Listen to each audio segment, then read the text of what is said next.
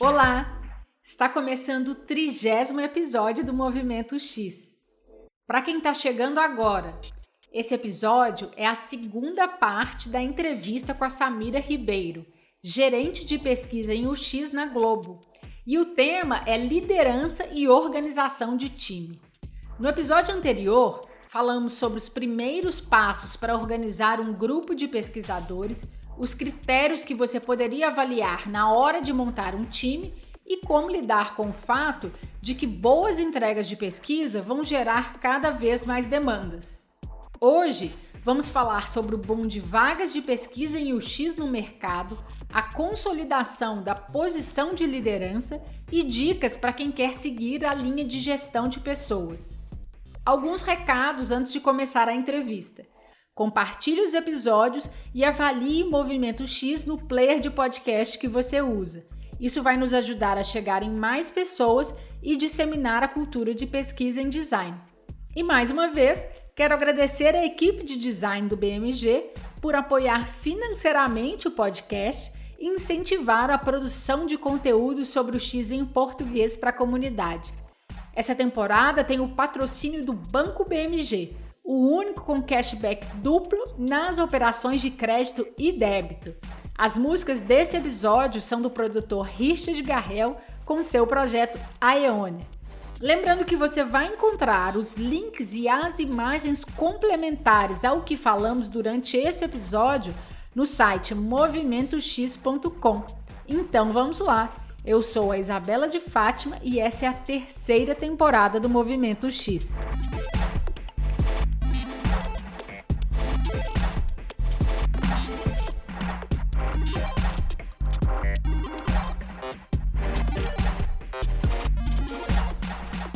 o seu papel em termos de liderança do grupo de pesquisadores? Hoje, Isabela, como gerente na área de pesquisa, é, eu tenho um papel que ele está mais ou menos dividido em três abordagens. Uma que é muito da operação de pesquisa, como que a pesquisa funciona, como ela é executada, né? como que a gente realmente realiza as pesquisas sobre a experiência de usuário dentro dos times ali no dia a dia da empresa.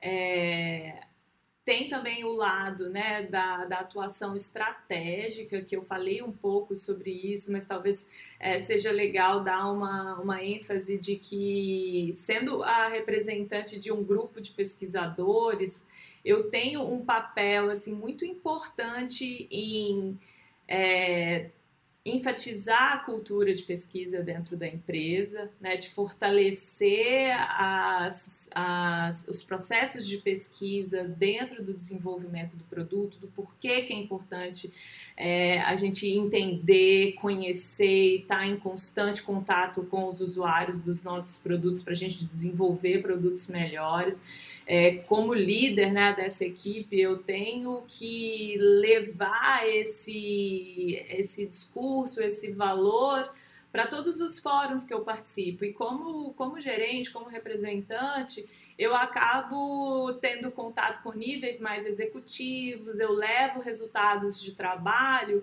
que sempre estão permeados por esse propósito, né? Que é eu estou aqui demonstrando conhecimento gerado, resultados que a gente chegou sobre os nossos usuários, sobre a experiência de uso que a gente está construindo, que é, impactam, influenciam e orientam esse produto, né? E, e, e, o sucesso ou fracasso desse produto. Então, é colocar é, esse discurso da pesquisa em discussões mais estratégicas, né? Em, em trazer esse tópico do, do design centrado no usuário, da pesquisa de experiência. É, para pessoas que nem sempre estão em contato direto né, com com essa discussão, né, com os insights mais granulares de estudos que a gente faz. Então, levar isso para fóruns mais executivos. Então, é, esse olhar estratégico, ele é muito importante, ele é um dos meus papéis e é através dele também que eu consigo né, convencer é, a, a empresa a me permitir é, evoluir o programa de pesquisa, né, a, a, a, disciplina de pesquisa em outros lugares. Por exemplo, a gente sabe que a gente tem um baita desafio de desenhar um processo quant muito bem estruturado esse ano. Então, esse é um papel é, do, do gerente de pesquisa em UX Research, né? É, eu vou ter que demonstrar o valor, a necessidade desse pilar de pesquisa quant para pessoas que são pessoas que decidem sobre recurso, orçamento, é, alocação de pessoas, né? Então, esse é um papel muito importante de um líder de pesquisa é, é, levar né, é, uma visão, construir visões, orientar para onde que a gente tem que evoluir, crescer, sobre como que o time tem que se desenvolver e levar isso não só para a minha diretoria, mas muitas vezes para outras diretorias, né, que são pares ali das diretorias de UX. Então, esse é um papel muito fundamental, muito importante para uma pessoa que lidera, né, que, que carrega aí essa, essa bandeira da pesquisa dentro do processo de desenvolvimento de produto. É, evoluir a, a, área de pesquisa, é, conquistar novos territórios, fazer pontes mais estratégicas né, da pesquisa de experiência com outras áreas que também têm interface com os usuários, como a área de atendimento, o marketing, a área de vendas, que são áreas que também têm uma ponte ali de relação direta com os usuários, é também uma das, é, das orientações né, que a área de pesquisa tem que ter, que é buscar fontes de dados e informação sobre os usuários em vários outros lugares. Então, estabelecer essas parcerias com outras áreas também é muito importante.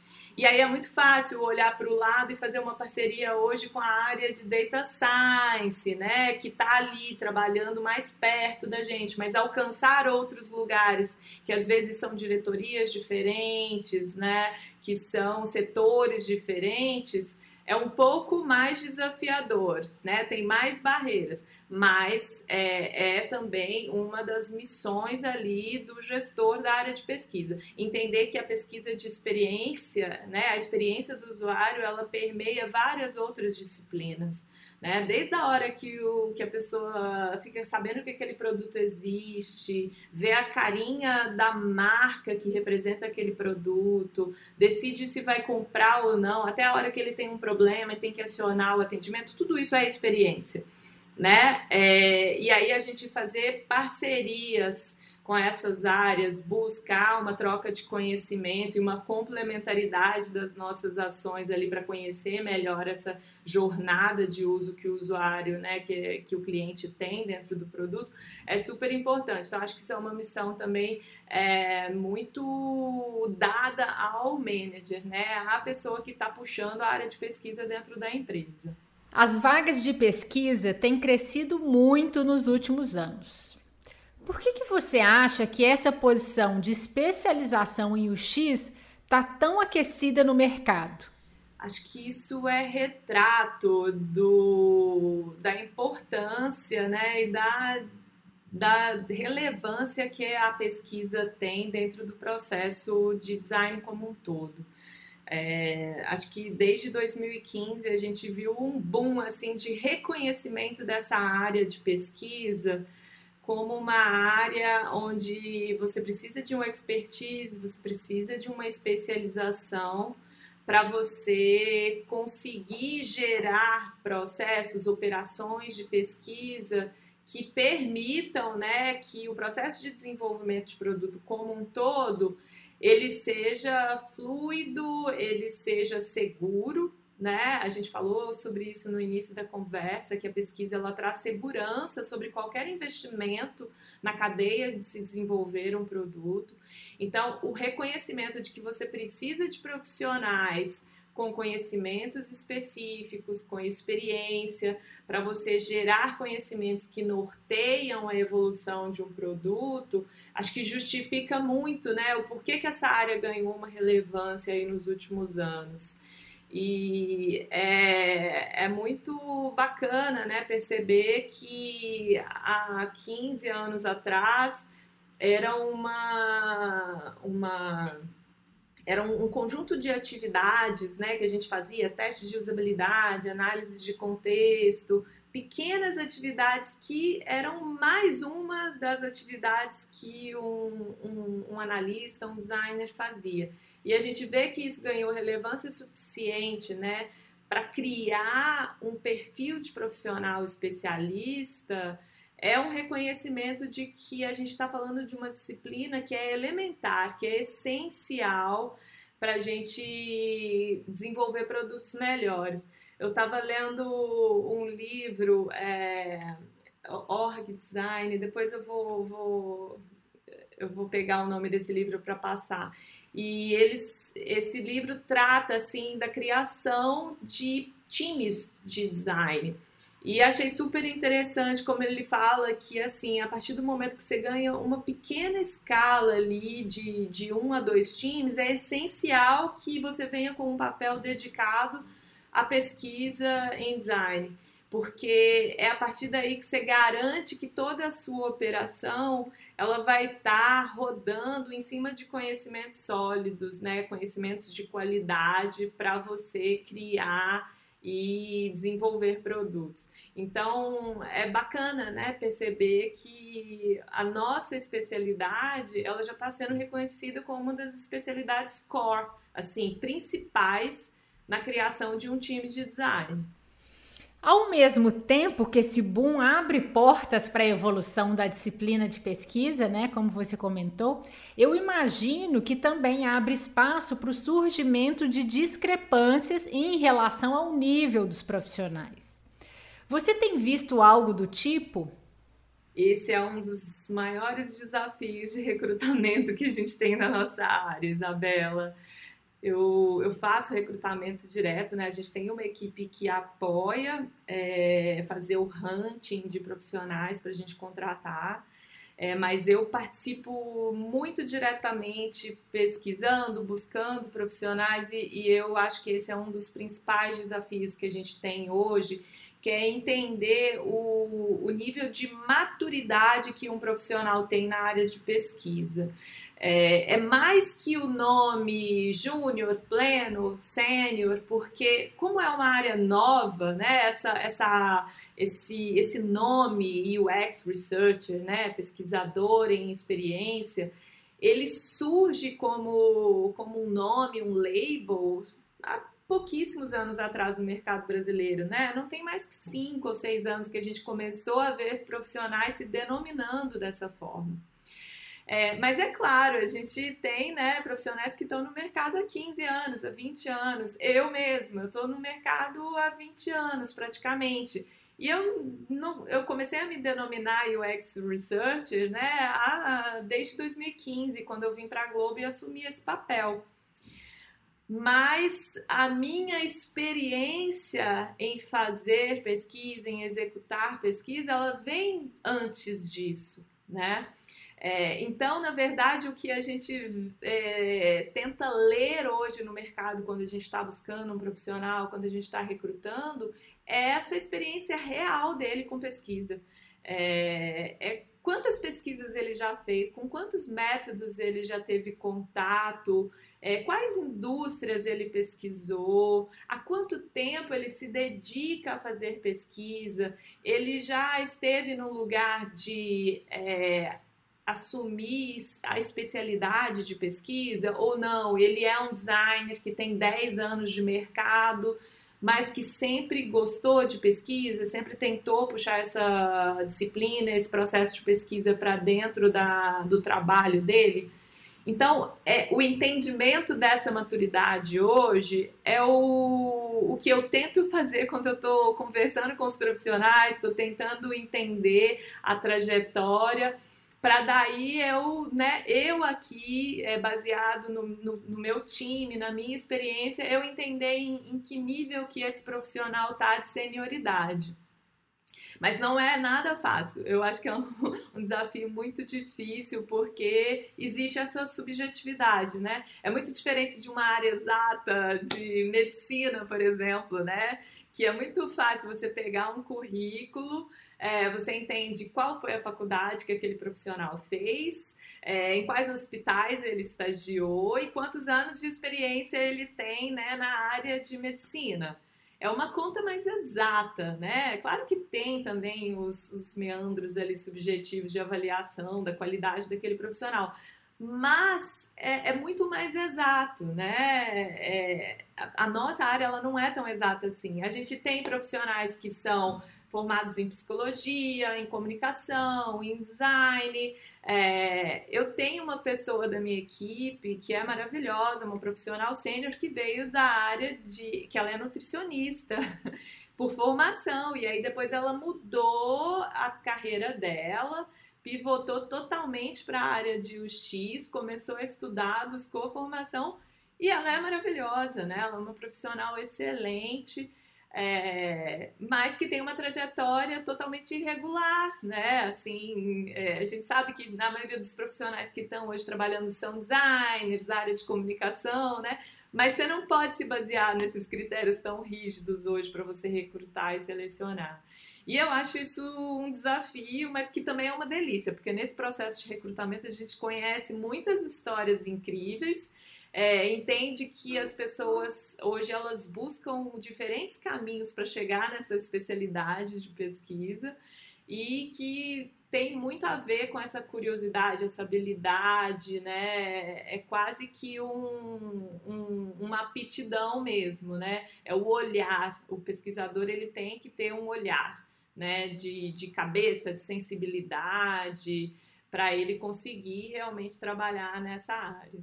Você acha que esse aquecimento no mercado é um sinal de que a gente já conseguiu provar o valor da pesquisa dentro das empresas?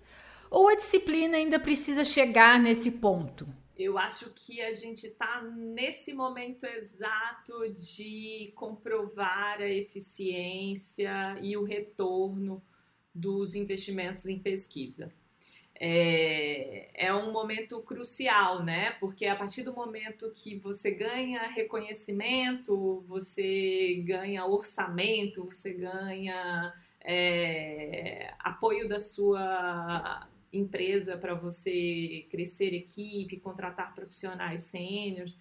É, vem é, a reboque aí o desafio de criar processos de mensuração de impacto, de eficiência, de retorno. É, e eu acho que esse é o desafio do momento. É, a gente precisa realmente começar a fazer uma leitura de mensuração, de acompanhamento e de compromisso com os resultados de pesquisa que são gerados.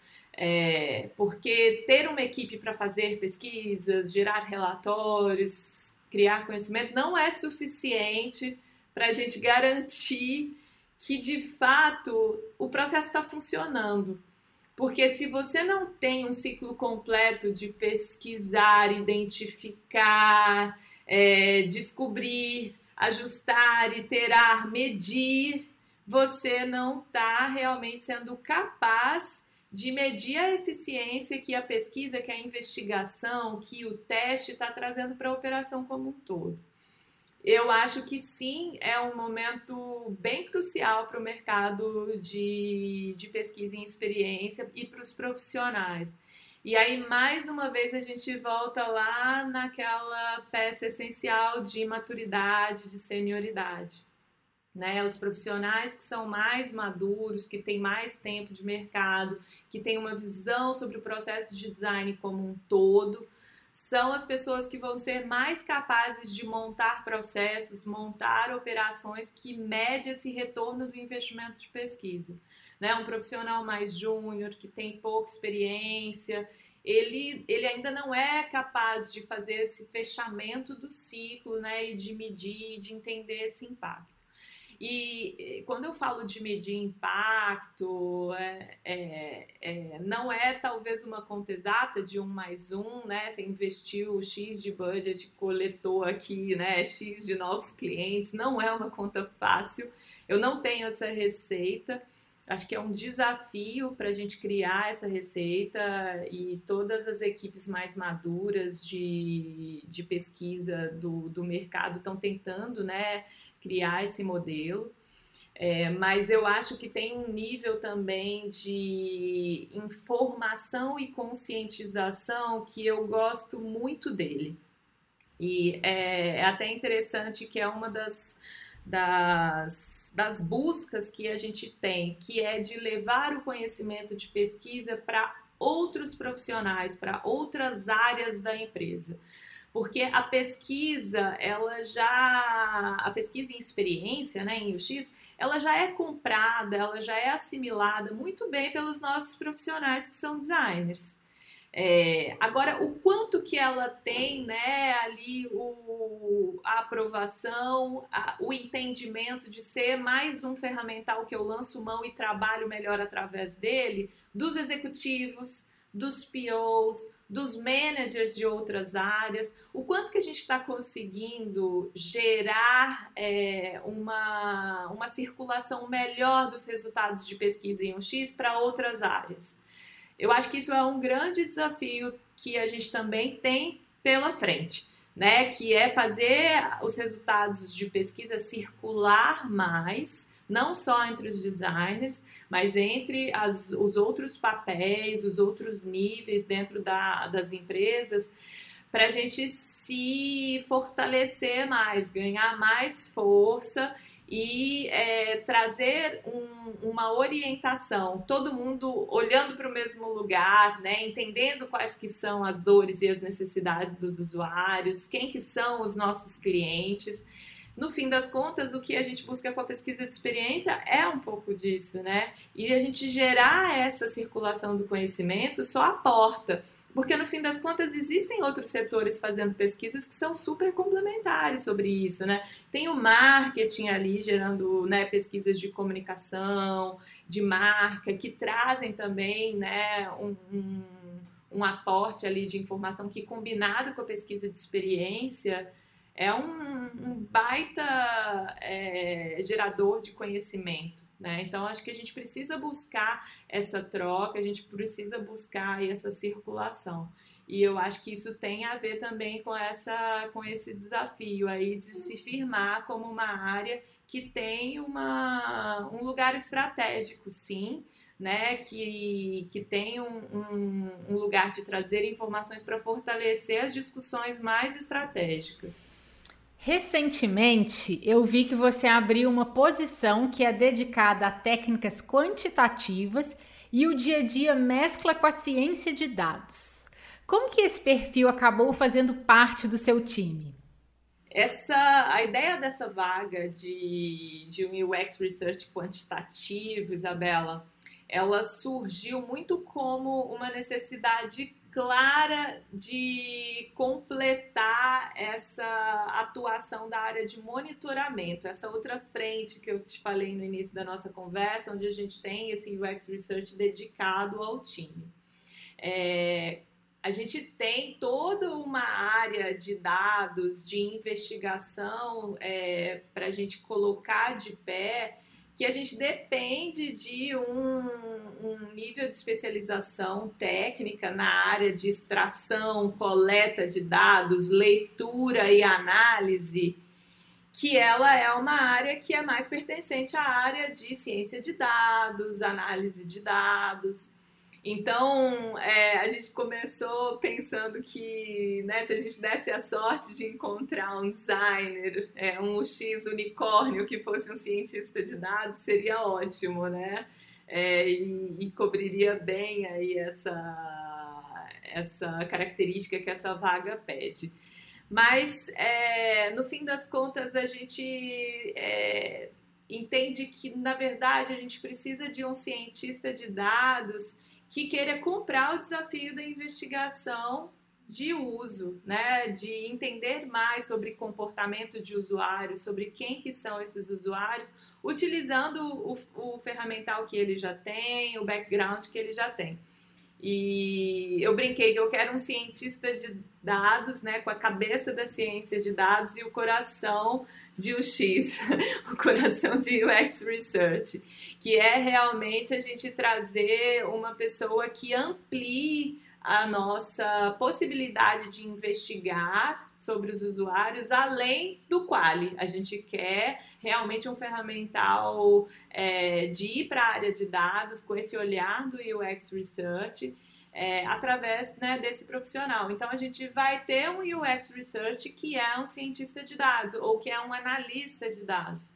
Que também, né, a gente, quando a gente começa a procurar o profissional, a gente começa a entender é, como que essas áreas elas estão super é, relacionadas e muitas vezes os profissionais até transitam entre elas, né? O, o cara que começou como analista de dados, hoje ele já está experimentando linguagens, fazendo projetos que são muito de natureza da ciência de dados. Então, assim, a gente vai também entendendo a, a procurar esse profissional de acordo com o interesse que ele tem. É, comecei a fazer já algumas entrevistas e conversar com algumas pessoas.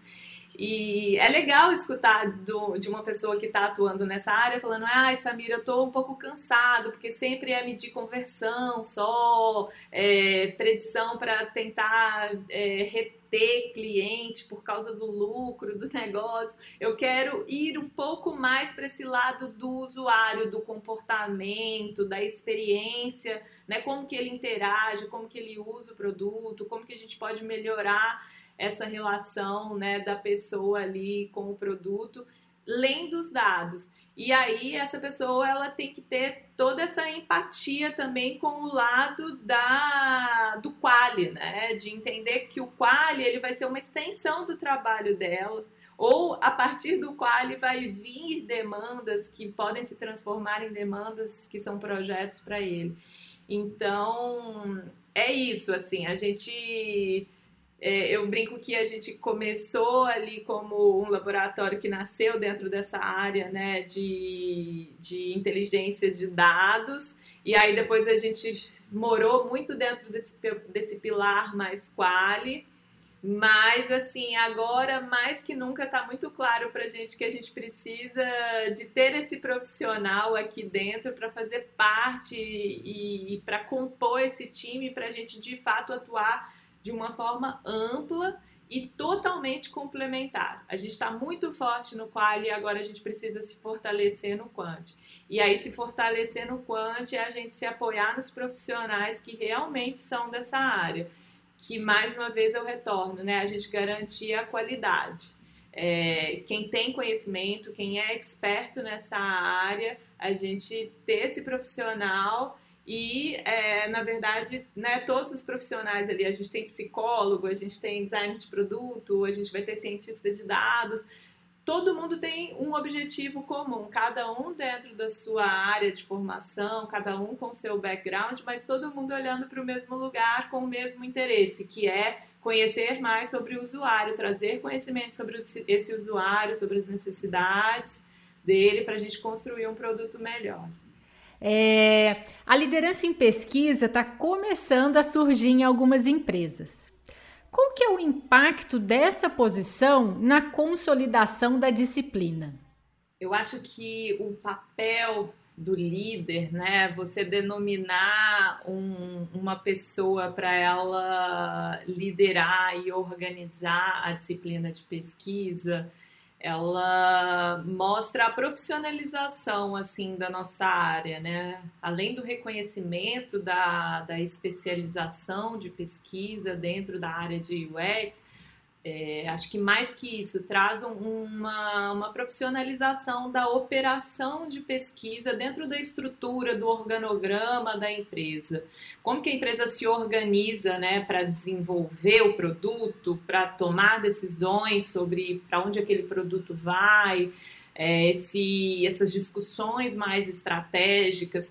Acho que a partir do momento que você é, cria times, que tem lideranças, que tem esse papel, né, baseado nesses pilares que a gente falou, que é de formação profissional, é, o guia da operação ali, né, de criar a operação de pesquisa, de levar a, a pesquisa para lugares mais estratégicos, mostra que de fato assim a pesquisa ela está ocupando um lugar de, de discussão, uma cadeira na mesa de tomada de decisões do produto que vai ficando cada vez mais é, presente. É, eu acho que vai aproximando a, o pesquisador né, para essa relevância estratégica dentro da empresa. Ele começa a participar mais dessas decisões, ele começa a levar mais insumos que são é, os norteadores da experiência, né? Porque hoje a gente atua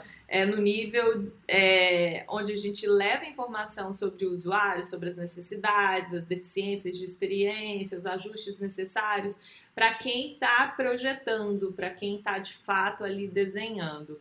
Mas muitas vezes a tomada de decisão entre fazer aquilo ou não não é de quem está recebendo aquela informação é de pessoas que estão é, em outras camadas ali, às vezes hierárquicas, às vezes outras, outros fóruns de discussões. E eu acho que quando a gente cria liderança, essa liderança ela começa a participar e acionar mais essas pessoas. Então ela, é, ela se torna uma pessoa mais capaz de influenciar e de levar o valor dessas informações sobre os usuários para essas discussões né, para guiar até tomadas de decisões de negócio mais orientadas pelos resultados de pesquisa.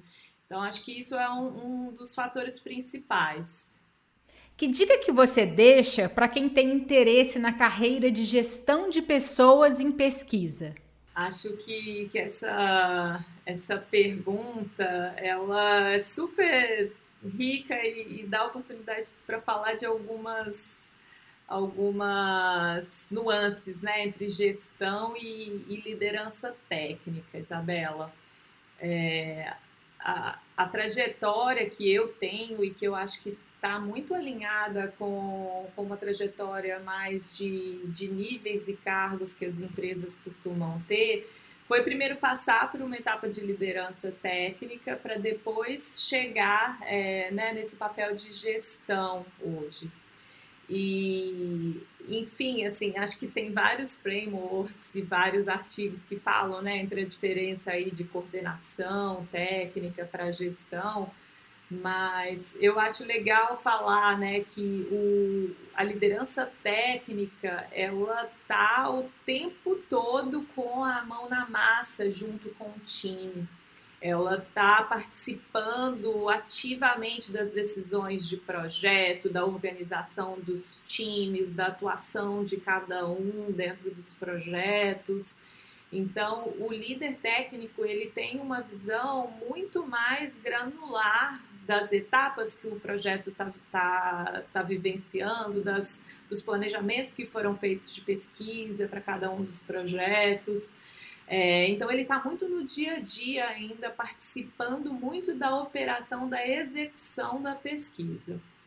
E quando você dá esse passo para gestão em pesquisa, é, aí eu vou falar muito do lugar é, da Samira, que teve até uma certa angústia, que foi se distanciar um pouco dessas é, decisões mais é, detalhadas do projeto, da visão completa é, do projeto, né? Que é saber exatamente qual que, qual que vai ser o cronograma, qual que vai ser o método, quanto de amostragem de cada um, por que, que foi aquela amostragem, saber cada pergunta do roteiro. é, você ter que sair desse dia a dia de cada um dos, dos projetos de pesquisa que seu time está atuando para você atuar em outro lugar que é mais estratégico, que é mais divisão da operação, que é divisão de time, para mim foi um dos desafios. É você entender que agora, né, como gestora, é, você tem um time que dá conta, que tem profissionais é, experientes e que são da sua confiança que vão dar conta de tomar todas as decisões corretas sobre cada projeto. Então, você tem que assumir esse papel, né, de delegar, de confiar e de entender que você montou um time que é capaz de rodar toda a operação que continua vivendo ali sem você, né? A operação continua rodando. Ainda que você não esteja lá para participar das tomadas de decisão, do planejamento, de acompanhar todas as pesquisas e entrevistas do campo, ainda que você não esteja lá, você tem um time que está fazendo que você tem total segurança que as coisas estão sendo feitas da forma correta. Então, como gestor, a parte técnica ela tem que assumir um outro lugar, que é você entrar nos momentos que você identifica que seu time precisa da sua cooperação, que ele precisa da sua participação para tomar decisões difíceis, é, quando existem dúvidas ou necessidades de trocas técnicas ainda sobre métodos, sobre amostras, não importa. Você pode continuar participando desse, desse momento também, mas você tem que escolher, porque senão você não dá conta de tudo que vem né, como responsabilidade obrigação de um gestor. É, que aí vai para outros lugares, né? Que é realmente de cuidar do time, que, que é realmente entender quais que são as necessidades, recursos, melhorias de processos internos do time de pesquisa que precisam ser realizados para você como área de pesquisa evoluir.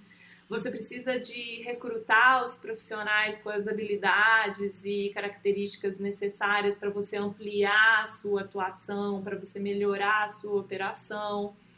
É, você precisa de criar programas né, de formação para você instruir e apoiar os seus profissionais a se desenvolverem. E é uma área nova, né, a área de pesquisa. Mais uma vez a gente ressalta isso, tem todas as dificuldades, né, de a gente está passando pelos primeiros momentos de criar um PDI de UX Research, né?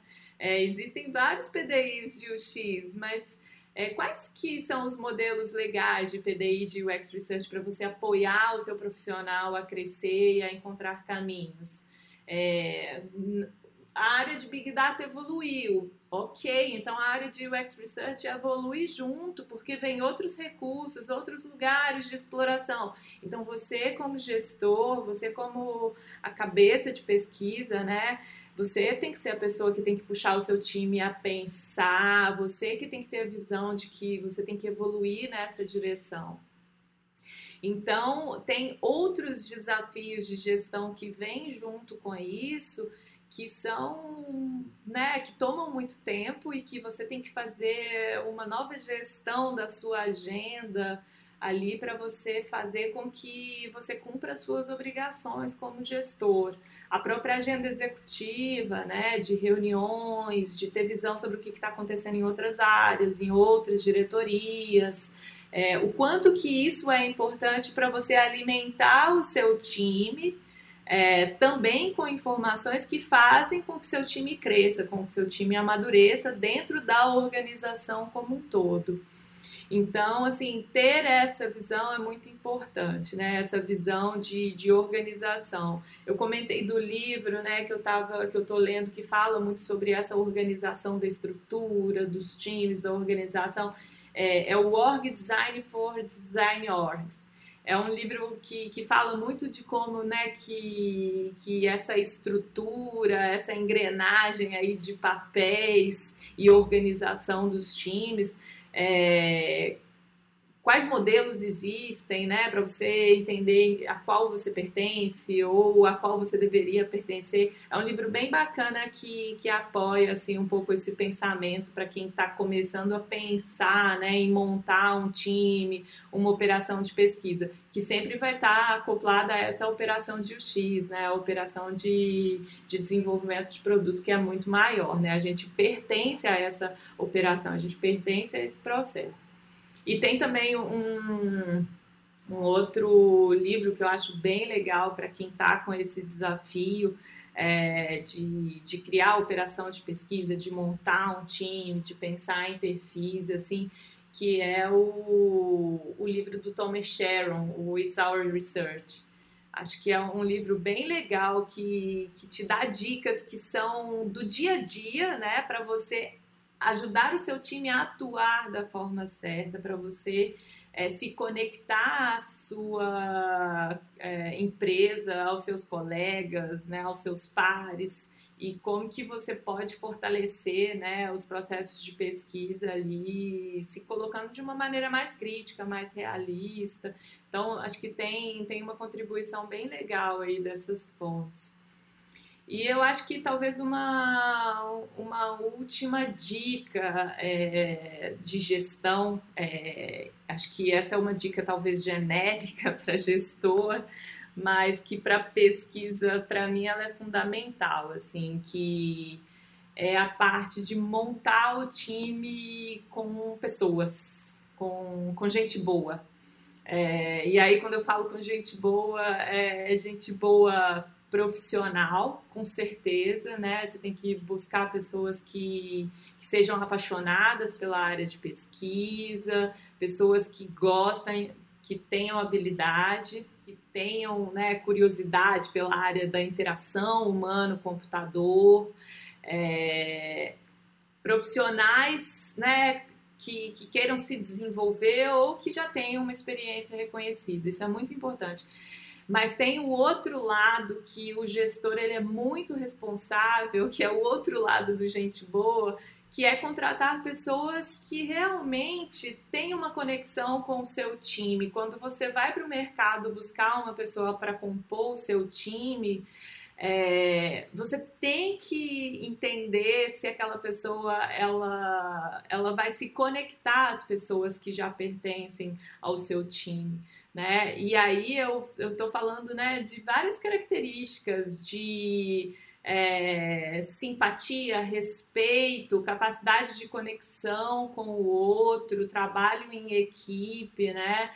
É, é saber se vai ter química mesmo. E aí, né, não estou falando de contratar um monte de pessoas parecidinhas e que vão dar certo. Não é isso. Né? Acho que é, pelo fato de a gente estar numa área de pesquisa, acho muito legal que, em geral, as pessoas elas têm muito respeito é, e uma visão do quão é necessário você ter pessoas diferentes, né, que vão te ajudar a investigar, a olhar e principalmente a analisar é, né, elementos ali da pesquisa, do, do, do campo, porque elas têm background diferente de você, elas têm uma visão diferente da que você tem. Então, levar em conta que, é, na verdade, conexão entre as pessoas existe, mesmo que essas pessoas sejam muito diferentes, tenham backgrounds diferentes, histórias diferentes. Então, é, acho que isso é um papel do, do gestor e na pesquisa faz muito sentido é, é, a gente realmente aproveitar da multidisciplinaridade né, de formação e de olhar, de background, de, de origem dessas pessoas, para a gente fortalecer a perspectiva da investigação, porque a partir do momento que eu tenho uma lente que é diferente da sua, Isabela, que é diferente da outra pessoa que está trabalhando com a gente, nós três analisando e pesquisando né, sobre um mesmo tópico, a gente vai contribuir muito né, é, na investigação ali, nas discussões. Então, a gente precisa de contratar gente boa, e isso é um papel do gestor. Ele tem que se preocupar com as pessoas e com o time, né, com o conjunto que ele, que ele cria. É, e a gente vai aprendendo né, a fazer isso. E, e, a cada pessoa que a gente contrata e a gente assistindo essa pessoa se integrar ao time, se desenvolver, a gente vai aprendendo mais sobre essa, essa arte aí de contratar e de recrutar. E a gente vai aprendendo juntamente com isso, né, a, olhar para essas pessoas que a gente contrata e entender se a gente, né, consegue estabelecer com ela uma relação de confiança, é, de segurança mesmo, né, psicológica, emocional para trabalhar junto. Porque como gestor você também é responsável, né, por essa pessoa dentro da empresa, como que ela se sente para realizar o trabalho dela. Então, é, ter essa conexão com as pessoas que são do seu time é, facilita muito né, esse caminho. A pessoa ela vai trabalhar melhor se ela estiver se sentindo melhor, se ela se, se sentir pertencida ao time né, ao qual ela faz parte. Então, o gestor ele tem esse lado aí da, do cuidar do time, das pessoas, que não é só o profissional também. E como a gente né, é uma área dedicada a, a trazer a dimensão humana para um desenvolvimento que é muito técnico, né, que vem muito da engenharia, poxa, acho que é mais, mais um motivo para a gente ser muito consciente assim da, da importância né, desse elemento pessoa, ser humano, quando a gente está contratando aí um pesquisador para vir integrar o nosso time. Nossa, Samira, muito bom ouvir isso, assim, acho que é, é importantíssimo, né? É, você quer falar algo mais que eu não tenha perguntado? É, se tiver algo que a gente deveria ter falado hoje e que minhas perguntas não tenham coberto, por favor, fique à vontade para a gente falar agora. É, bom, Acho que a gente falou sobre muitos tópicos que são importantes, que são é, essenciais aí, né, na, na construção de times, no fortalecimento da disciplina de pesquisa dentro do processo de design. E espero ter contribuído aí com, com um pouquinho da, da minha experiência, do meu olhar. E lembrar que né, a gente está em constante aprendizado. É, anos e anos né, de profissão e a cada dia, a cada desafio novo que chega, a gente vai aprendendo um pouquinho mais e vai refletindo sobre o que, que a gente poderia ter feito melhor na, na temporada anterior, né? E é isso, é com a troca que a gente vai aprendendo. Obrigada por, por, por essa oportunidade de estar aqui hoje. Olha, sou eu quem agradeço. Como eu disse no início, assim, tinha muito tempo que eu queria te te chamar para conversar e foi legal demais ouvir sua experiência, a visão que você tem e a experiência que você tem com o mercado né, de pesquisa em UX, a forma como você abordou é, é, essas possibilidades de organização de time. E eu aprendi muito com você e eu tenho certeza que quem ouvir também vai aprender. É, então, obrigada mais uma vez por fazer parte do Movimento X. Eu que agradeço, Isa. Beijo grande.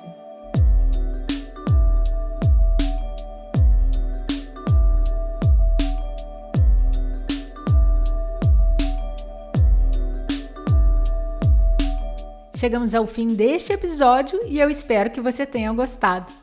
Essa temporada tem o patrocínio do Banco BMG, o único com cashback duplo nas operações de crédito e débito. Um super obrigada à equipe de design do BMG por apoiar financeiramente o podcast e incentivar a produção de conteúdo sobre o X em português para a comunidade. Compartilhe esse episódio e avalie o Movimento X no seu player preferido. Isso vai ajudar o podcast a chegar em mais pessoas e disseminar a cultura de pesquisa em design ainda mais. Obrigada por ouvir até aqui e até a próxima entrevista.